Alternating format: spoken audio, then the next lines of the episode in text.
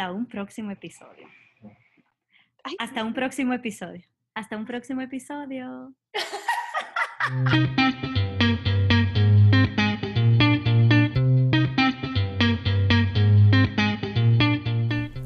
Hola, yo soy Patricia, mamá de Catalina y Sebastián. Yo soy Estefania, mamá de Logan Kay. Y yo soy Grisel, mamá de Lucas y Penélope. Y esto es Un ratito entre mamás, un podcast de conversaciones entre amigas sobre los retos y aventuras que nos trae la maternidad.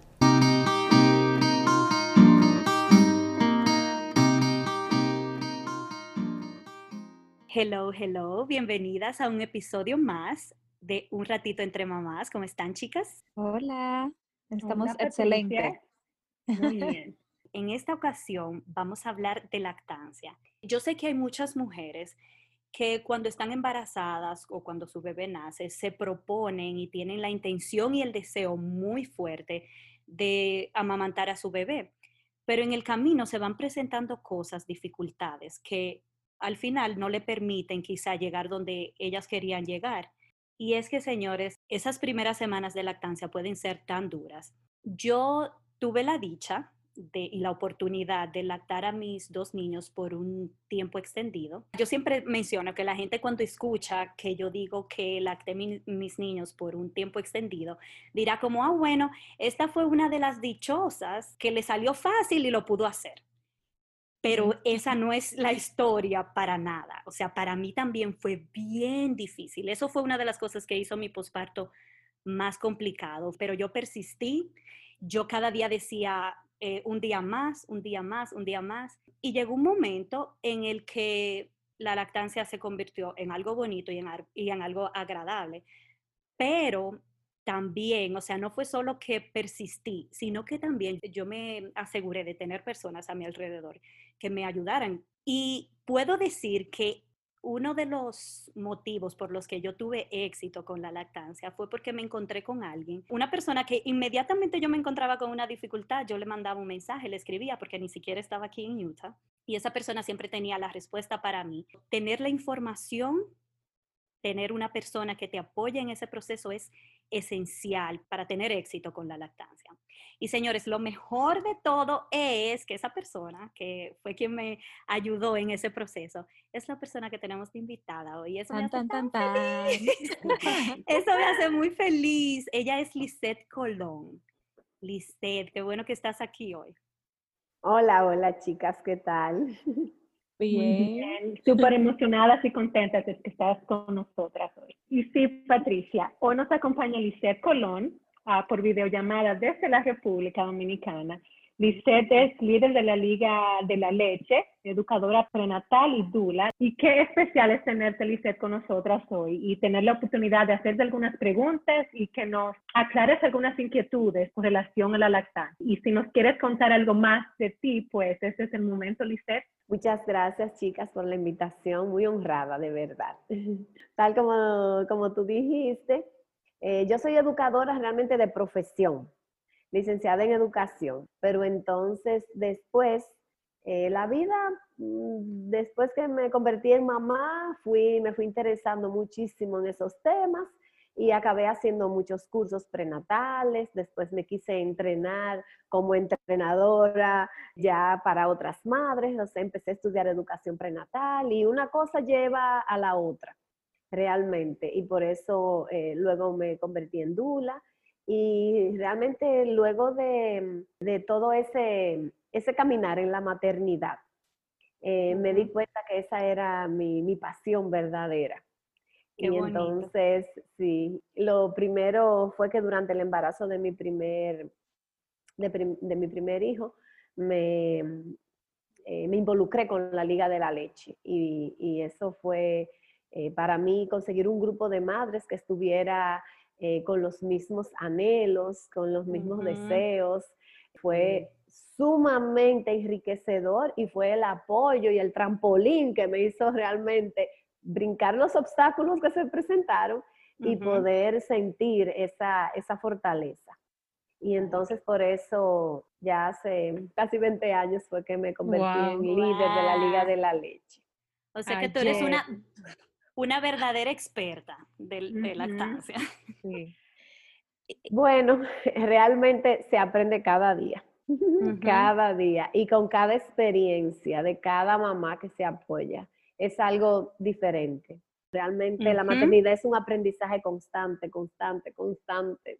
Vamos a empezar partiendo como de, lo más básico. Eh, así brevemente, que tú nos cuentes, porque sabemos que la lactancia tiene muchos beneficios, tanto para la mamá como para el bebé, pero que tú así desde tu experiencia y desde tu conocimiento nos digas cuáles son esos beneficios así como más básicos y qué tiempo es que se recomienda que se lacte a un bebé. Bueno, voy a empezar por tu última pregunta. Ah, ¿Qué tiempo se recomienda lactar a un bebé? Yo siempre digo que cada gota cuenta. Cada día de lactancia que se pueda dar es un día que va a realmente enriquecer todo el sistema inmune del bebé.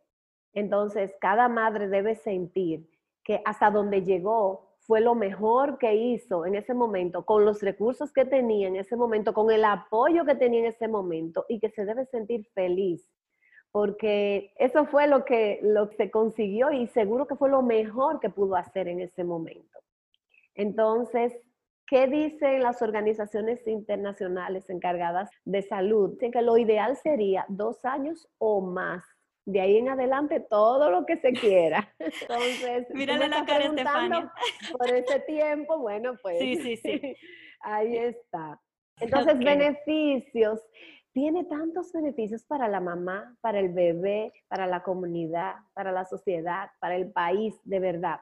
O sea, muchas personas se enfocan en lo que es el beneficio para el bebé, y muchas madres, yo sé que aunque le moleste, aunque le duela, aunque no tengan el apoyo, aunque no tengan la, experiencia en el momento, dice yo, yo lo voy a hacer por mi bebé, por mi bebé, ¿verdad? Ay, eh, sí. y voy a continuar por mi bebé. Pero realmente es mucho más que eso. A la madre le ayuda a, a relajarse. Luego que se supera esa primera semana, primeras dos semanas y todo eso. Y aún así, en ese tiempo, le ayuda a sentirse como más importante para el bebé, en la autoestima de una mamá que pudiera por asunto hormonal estar cayendo en una nostalgia posparto. Eso mismo le puede animar como decir, no, tengo que levantarme, tengo que echar para adelante porque mi hijo depende de mí. Y por supuesto el vínculo que se forma el calor humano para el bebé que tanto necesita por tenerlo en brazos, que igual se puede conseguir dando un biberón, tener un bebé en brazos, cagarlo mucho, todo eso.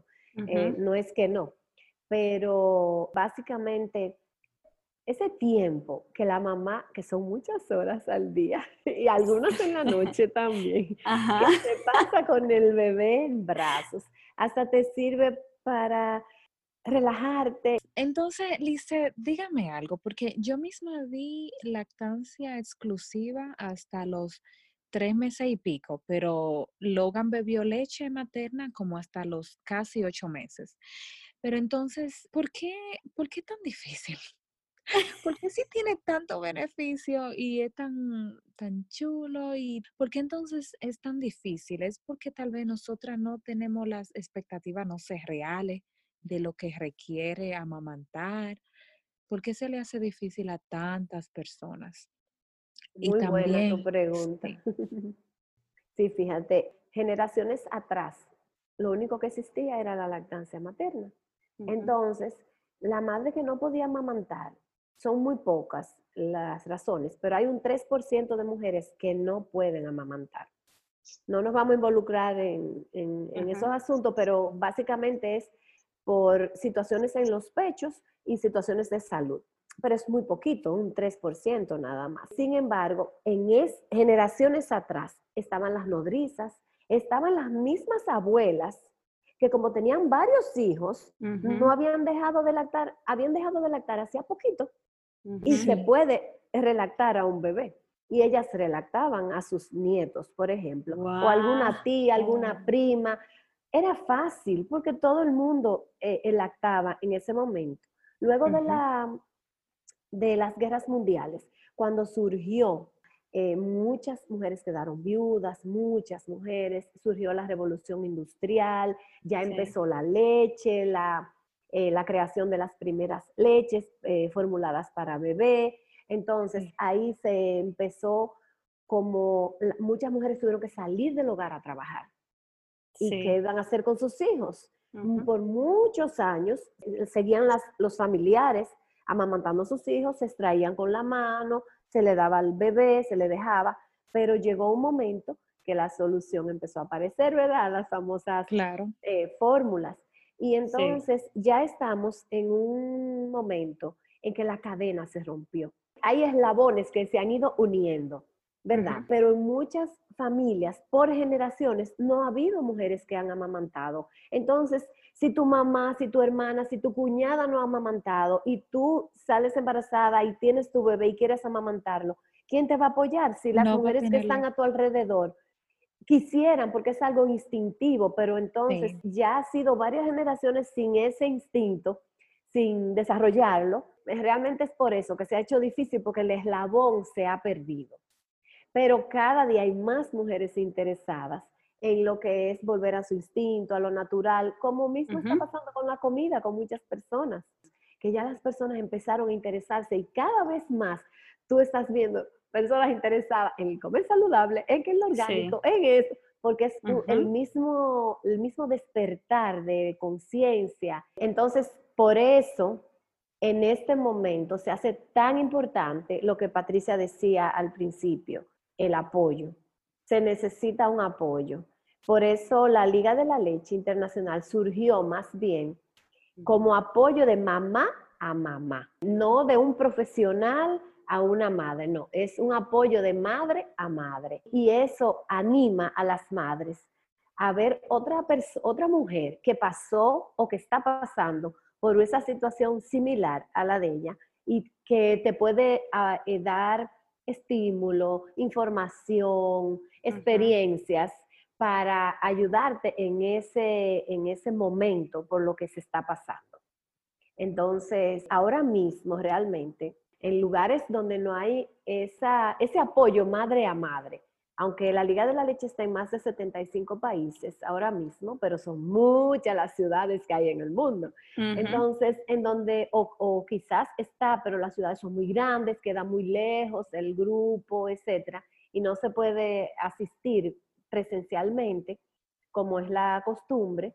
También hay apoyos virtuales pero vamos a situarnos en lo, eh, situarnos en lo que pasa ahora en las clínicas o en los hospitales, que la mamá siente que necesita un apoyo como de un profesional, como de, una, de un personal de salud que venga y le ayude. Y perfecto cuando está ahí, pero cuando está en la casa ya se hace un poquito más difícil.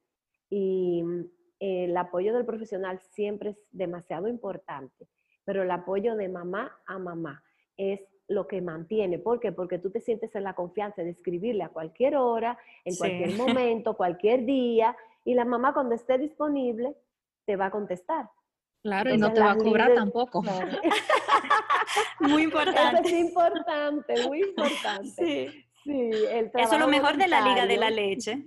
Ese trabajo voluntario es demasiado importante. No hay costos en la liga, realmente hay un aporte por el traslado, o por el mantenimiento, vamos a decir, de un teléfono en local que haya que tener o algo así, pero así, muy, muy mínimo. En la mayoría de los casos es este, un aporte voluntario. Una preguntita. Entonces, lo de la Liga de la Leche, si yo quiero encontrar una persona que esté en mi ciudad, ¿qué yo hago? Como Liga de la Leche, yo busco como la ciudad y sale como listado, ¿es así? Sí, en la Liga de la Leche Internacional, en la página web, de la Liga de la Leche. Asimismo, Liga de la Leche Internacional, hay un listado con los 75 países y se marca el país, se busca el país y debajo están todas las ciudades de ese país que tienen grupos de apoyo o que tienen líderes. Y entonces ahí se puede mandar un mensaje o a veces están los teléfonos también, todas las líderes que lo permiten, que son muchísimas, somos muchísimos. Hay una página. Ahí se contacta.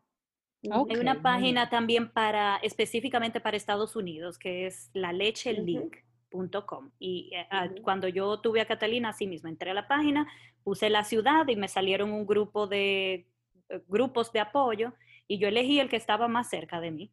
Entonces ahí uno se reúne cada cierto tiempo de la semana y por supuesto ya uno tiene acceso a esas mujeres que son como las líderes que tienen más conocimiento y ya tú puedes mandarle correos, mensajes, la llamas, vas a las reuniones.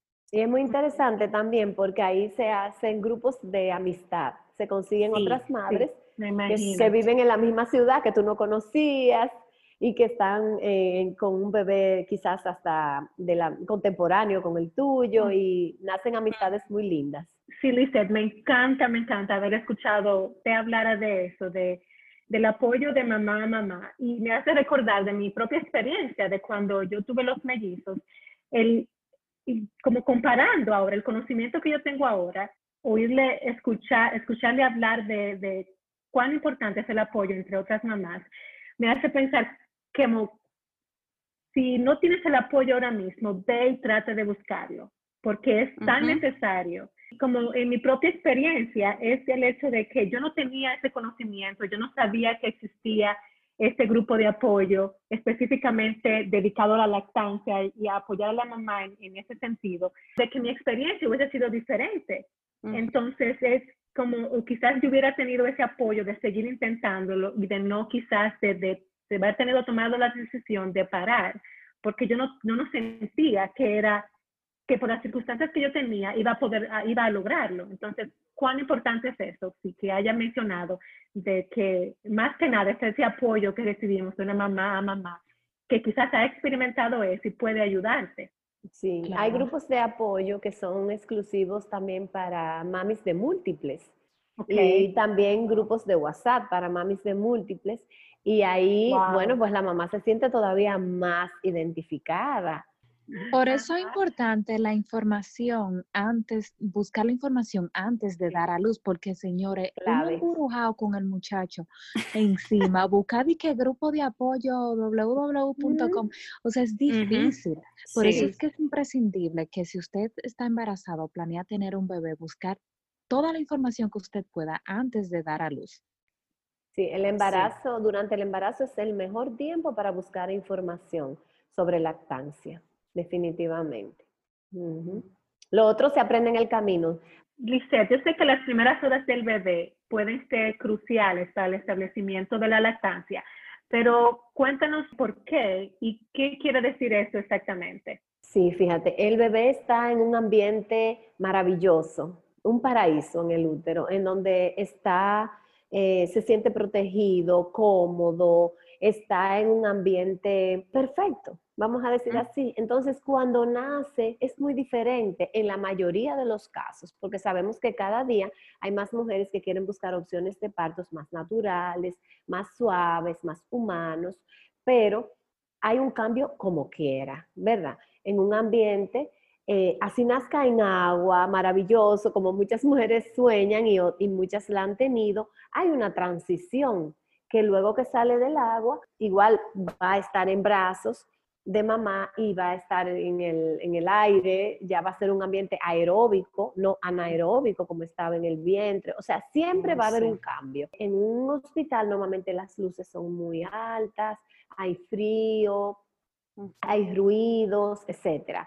Entonces, el estar en el pecho de mamá, o sea, acurrucadito con mamá, oyendo el corazón de mami, eso calma al bebé porque dice, oh, ese ruido lo conozco, ese me es familiar. Y entonces la voz, porque también conoce la voz de la mami, el estar ahí es maravilloso. Entonces, el hecho de también mamar en esa primera hora o por lo menos las primeras dos horas de vida, el hecho de mamar en ese tiempo es, eh, le refuerza su sistema inmunológico al bebé de una manera muy especial porque está en contacto con su, con su hábitat natural, no, no le despegan, vamos a decir así, no tiene ese, esa separación que puede ser abrupta.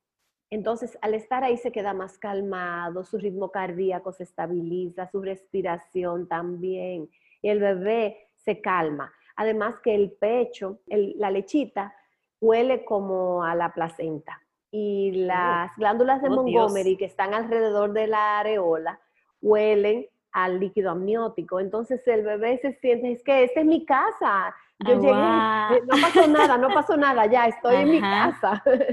y eso por un lado. Y por otro lado, lo que todos sabemos, que esa, esas primeras succiones del bebé le ayuda a conectarse con la forma adecuada de mamar, con la forma más adecuada y no va a haber eh, obstáculos luego cuando le toque la segunda, la tercera vez, de ponerse al pecho, va a ser algo como conocido para él. Entonces, esa primera hora de vida, aparte de todo eso, yo creo que lo más importante de lo que hemos estudiado últimamente es cómo impacta el desarrollo cerebral en un bebé, ese contacto cercano con su mamá. Eso tiene un impacto a nivel neurológico del bebé súper, súper importante, que le, afecta, que le puede afectar a lo largo de la vida. Entonces, por eso, no es, por eso no es tanto que se pegue al pecho, que mame al pecho, ese Ujú. atareo como de, no, no, no, es ese Estar contacto, con la mamá. estar ahí, estar ahí. Ok, yo tengo otra pregunta que me está, están dentro de mí ardiendo. Yo, yo recuerdo que en mi experiencia cuando yo di a luz, esa primera semana fue, ay Dios mío, terrible. O sea, yo me acuerdo que fue muy difícil porque el bebé Logan se pegaba, él se pegaba bien, pero a mí me dolía mucho los senos, también a mí me duró casi una semana para bajarme la leche y eso fue terrible y él lloraba, lloraba, lloraba. Y yo pensé Wow. tantas veces, yo dije, no, yo lo, yo lo voy a meter su biberón a este muchacho, su fórmula, porque yo no puedo más. Yo, yo insistí y fui, salí victoriosa, pero esa primera semana fue tan difícil. Entonces, ¿usted puede explicar por qué, no sé, Logan lloraba tanto? Yo decía como, pero él no se está llenando, él no está bebiendo leche, él no se está pegando. Entonces, tal vez si usted puede explicarme qué era lo que pasaba con él, que él lloraba mucho y yo tenía ese temor de que él no se estuviera llenando. Muchas veces tiene que ver con las intervenciones médicas que se hacen con los bebés. Eh, a veces los bebés son separados abruptamente de, de su mami. No le dejan pasar por ese momentico de calor, de que se tranquilice y todo eso. Eso tiene un impacto emocional en ellos. También muchas veces le ponen sondas en la nariz o, o hasta por la boca para extraerle un poquito de fluido. Imagínate, eso es lo primero que el bebé le Experimenta. ponen en la boca, experimenta, es algo muy desagradable. Y luego cuando va a coger el pecho, pues lo agarra hasta mal. Lo agarra mal porque es, eh, él, él va- él se va a querer como retirar de esa experiencia porque la primera no fue agradable y él no, no tiene cere- cerebralmente la capacidad de distinguir que esta va a ser diferente. Eso por un lado, pudiera ser. Puede ser también que a veces le separan y le dan biberón, entonces ya el bebé que viene con su instinto de mamar, el biberón empie- y si, le dan biberón empieza a chupar, que es completamente una posición distinta en la lengua. Eh, eso es varios de los factores que pudieran suceder. También que si, como tú dijiste antes, si la mami no tiene información de cómo colocar el bebé, entonces lo puede colocar mal y ahí viene que el bebé eh, lacere o moleste o lastime el pezón de la mami. Cuando el bebé se le deja solito hacer su trabajo, si eso sucedería, por ejemplo, con una de sus amigas, y tú le quieres decir, ¿qué hacer? Mira, quita tu ropa, quita la ropa del bebé, pon una temperatura cálida, ponte tu bebé encima y pásale la mano, sóbale ahí, háblale, cálmale, pon una musiquita muy agradable y deja que el bebé solito agarre el pecho como él, como su instinto le diga. Normalmente después de ese momento de paz, el bebé lo puede agarrar bien. Pero a veces estamos con tantas cosas, una almohada de lactar que no sirve para nada. La almohada de lactar realmente es más bien para mamis con, con mellizos, que eh, necesita po- poder ten- quedarse con manos libres y también tener a los bebés sostenidos. Pero no es, no es cómodo para una mami de un solo bebé. Entonces, lo que hace la almohada de lactar es que aleja el bebé de la mamá al tenerla como en el medio. Quizás las posiciones que la mami adopte no son las mejores. Un bebé chiquito que se va como, eh, uno lo quiere poner en posición de, de cuna en posición de amamantar acunada y se le va como la cabecita por aquí adentro y se le resbala y eso. Entonces, tener una o dos posiciones claves para poder amamantar sería bueno. Y también saber qué hacer cuando tiene la situación, porque Estefanía, si quizás a ti te molestaban los, en los pechos, mm, no sé si alguien te recomendó que un té de hojas de menta puede ser la salvación, que te No, a mí nadie me calma, te Wow. y te ayuda. Y a colocarte compresas frías en los pechos te ayuda si hay mucha inflamación. Que contar los pañales que tu bebé está ensuciando cada día es una señal de que el bebé está comiendo o no y así ya tu nivel de estrés baja. Saber que el bebé el primer, las primeras 24 horas debe ensuciar un pañal de caca y un pañal de pipi.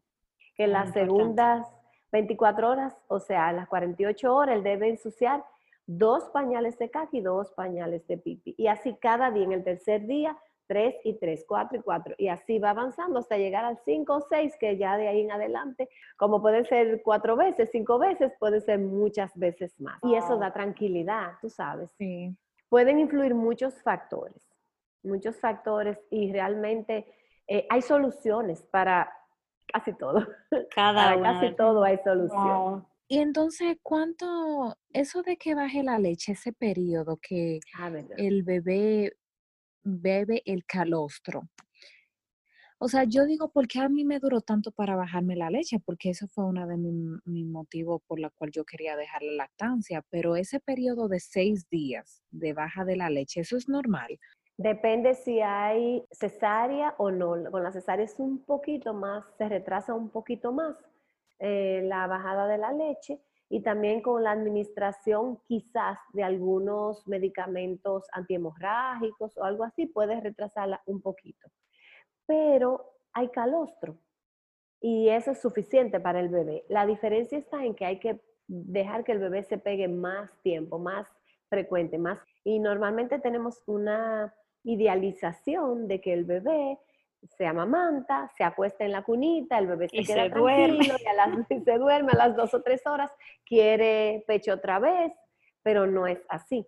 ¿Por qué? Porque el bebé no está acostumbrado a estar en una cuna que no se mueve, ves, en el vientre se movía constantemente, en el pecho de mamá con la respiración eh, hay un movimiento, eh, la cuna no tiene sonido y no hay quien le engañe tan fácil con ese sonidito blanco ahí, es diferente al, al cuando está sobre el pecho de la mamá que escucha el corazón. O sea que muchas veces no es que quiere más lechita. En el caso tuyo quizás se quis- había que pegarlo cada hora o cada hora y media porque tú no habías recibido la bajada de la leche en onzas. Lo que tenía era el calostro que viene en gotas Sí. pero que es muy espeso, muy calórico, muy rico en nutrientes y que el bebé sí se llena por un periodo de tiempo.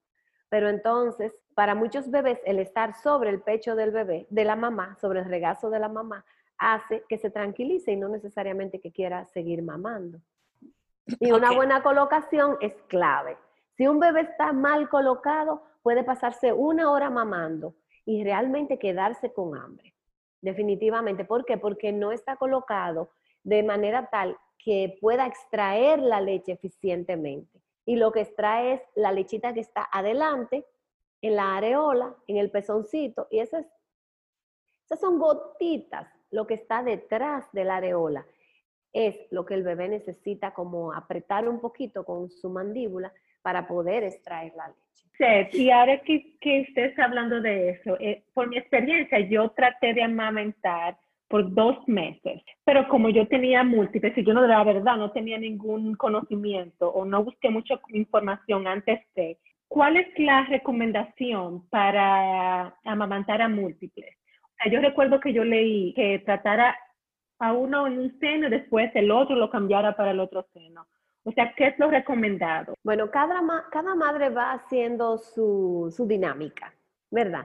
Pero realmente se ahorra tiempo cuando se colocan los dos bebés, porque si no la madre se pasará demasiadas, 10 horas del Aquí. día con los bebés Aquí pegados. yo me la sí. pasaba en eso todo el día y la noche. Lo ideal es que pegue un bebé de un lado, pegue un bebé del otro hasta que se sienta como cómoda y ya luego intente, o sea, desde el principio lo puede intentar, pero sin estrés, intentar de pegar los dos bebés juntos.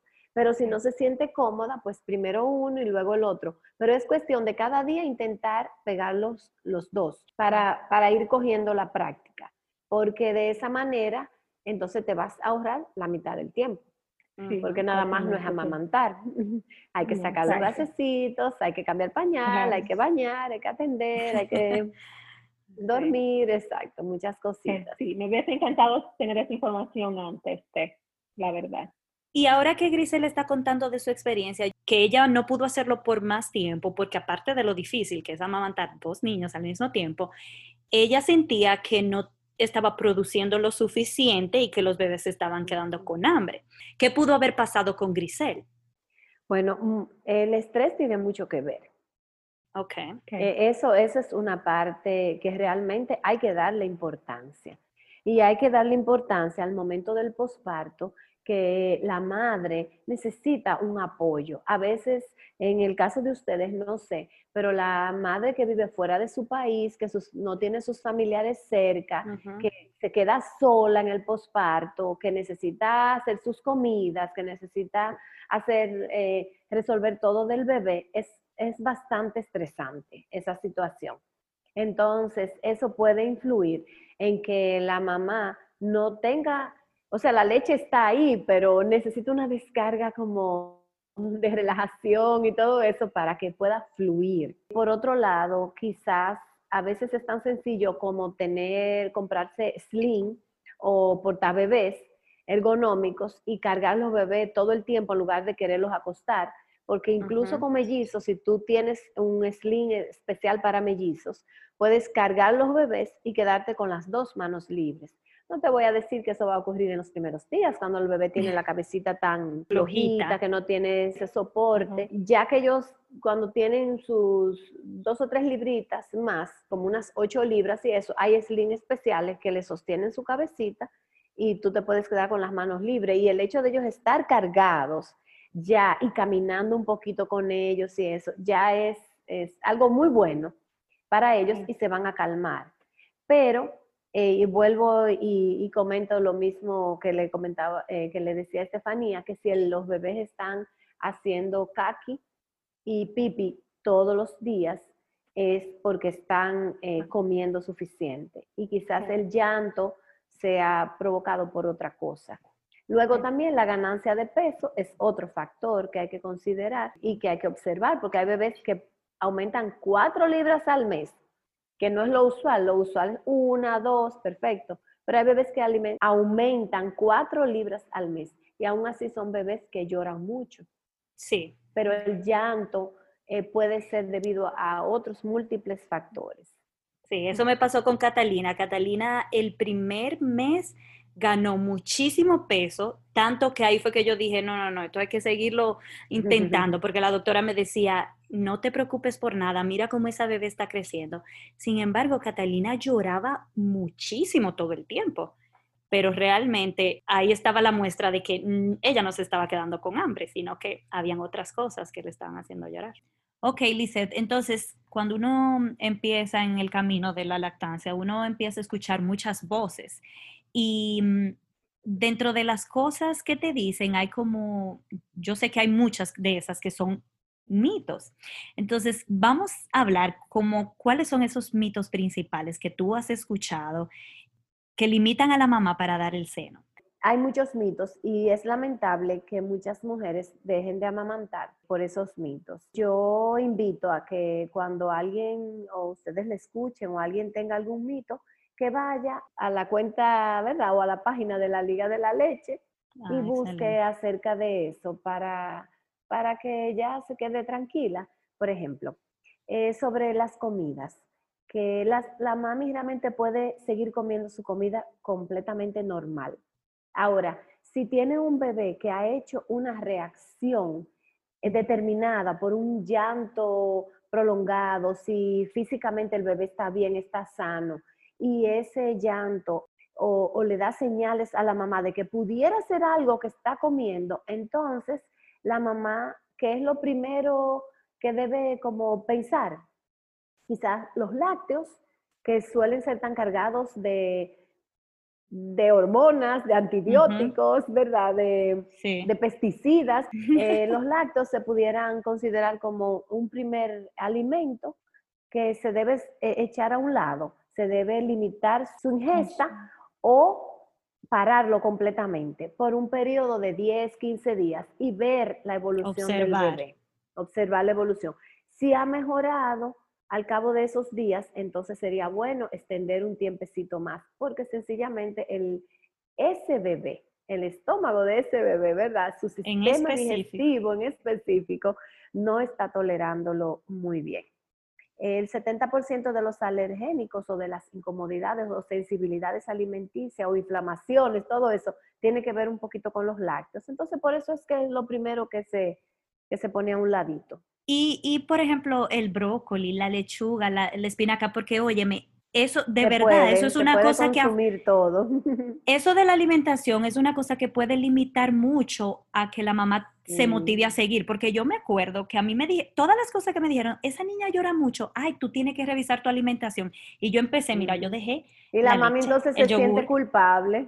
Claro, y tú te sientes como, no, esto es una cosa que yo no voy a poder sostener, porque cuando tú tienes que retirar tantas cosas de las que tú acostumbras a comer, entonces como que no, va a ser muy difícil. Entonces, el brócoli, la lechuga, la espinaca se pueden comer. Sí, el ajo, la cebolla. El picante, porque si una, el café se puede eh, hasta 200 eh, gramos al día. Pero el que lo pueda eliminar está bien. Claro. Y todo, todo con su balance. Pero las cosas moderadamente se pueden, definitivamente. ¿Y el alcohol? Es mejor limitarlo o dejarlo a un lado por un tiempo, sobre todo los primeros tres meses del bebé. Pero lo ideal sería no consumirlo. Pero hay tablas que te dicen, hay tablitas que tú lo puedes buscar en el internet, que te dicen si consumes X cantidad de alcohol, qué tiempo tienes que esperar para poder volver a, lactar a tu bebé. Eh, con relación a los medicamentos, hay una página que es una joya de verdad y se llama e-lactancia.org. Es una página manejada por un equipo de médicos a nivel mundial. Se desarrolló por el doctor Paricio en España y realmente ahí hay casi 3.000 sustancias que se pueden consultar. Aparte de sustancias, enfermedades y otras eh, cosas como hasta situaciones que, pueden suceder con la lactancia. Y entonces ahí en esa página dice si es de riesgo bajo, alto o no existe riesgo para consumir. Entonces es un recurso súper valioso porque el 93%, vean eso es mucho, el 93% de los medicamentos son compatibles con la lactancia. Pero el prospecto del oh. medicamento en sí no lo va a decir porque hacer estudios para, medicar, para lactantes. es muy costoso. Entonces, esta página sí la ha hecho con miles de medicamentos y sustancias y hasta enfermedades como por ejemplo la varicela. ¿Qué pasa? ¿Puede lactar una mami con varicela, sí o no? ¿En qué momento? Y es un recurso maravilloso. e-lactancia.org. ¿Qué era lo que te iba a preguntar ahorita, Grisel? Lo que yo iba a preguntar era eso, como que, por ejemplo, en mi caso, yo tenía, yo tenía el conocimiento erróneo de que, yo iba a sentir una conexión, una conexión con el bebé inmediatamente cuando yo empecé a lactar y yo realmente no sentía esa conexión natural. ¿Eso es un mito o eso, ese, esa conexión viene con el tiempo? ¿Cuál es la realidad en, en cuanto a eso? Realmente esa conexión viene con los días cuando tú vas conociendo tu bebé.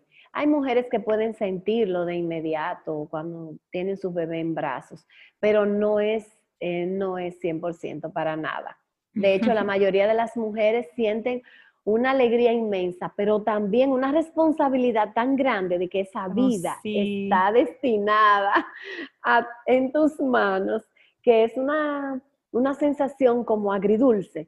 Y entonces, a veces se confunden muchas emociones, muchos sentimientos. A veces la mujer se siente culpable por el tipo de parto que tuvo, porque le dijeron que no sabía pujar, porque le hicieron cesárea y quería parto, porque pueden pasar tantas cosas y tantos sentimientos aflorar en ese momento que realmente hasta que todas las aguas no vuelvan a su cauce, poco a poco, se puede sentir esa, esa emoción.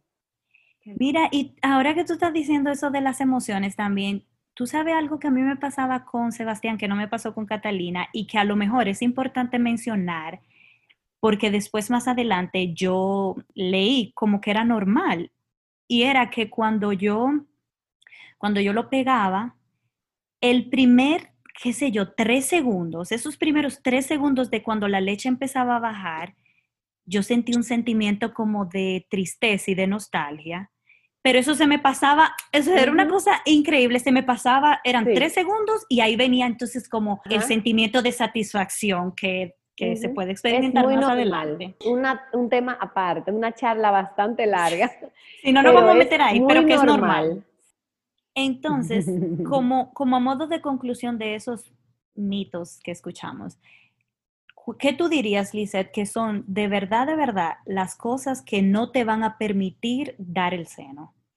Como dije antes, el 97% de las mujeres sí pueden amamantar, pero hay mujeres que tienen algunos, algunas deformidades específicas en los pechos que le impiden amamantar. Muy pocas, pero, pero las hay. También hay mujeres que se han sometido a cirugías por diferentes circunstancias y se han cortado tejido mamario, entonces ya es muy probable que no se pueda lactar, eh, por lo menos en su totalidad. Si se ha cortado mucho tejido mamario, pues entonces hay menos producción de leche. Entonces, hay ciertos casos por los cuales no se puede amamantar, pero realmente son muy limitados. Eso es bueno saberlo. Ok, Lizeth. Y entonces, ¿qué podemos hacer con esas madres que sienten que no están produciendo tanta leche o que de verdad no están produciendo tanta leche? ¿Qué podemos hacer para incrementar esa producción? Bien, siempre van a encontrar que la mejor manera de aumentar la producción es pegando el bebé correctamente y frecuentemente. Eso ya lo sabemos. Más leche se produce, a más se vacíe el pecho. Entonces, mientras hay estímulo de vaciamiento del pecho, va a haber más producción de leche.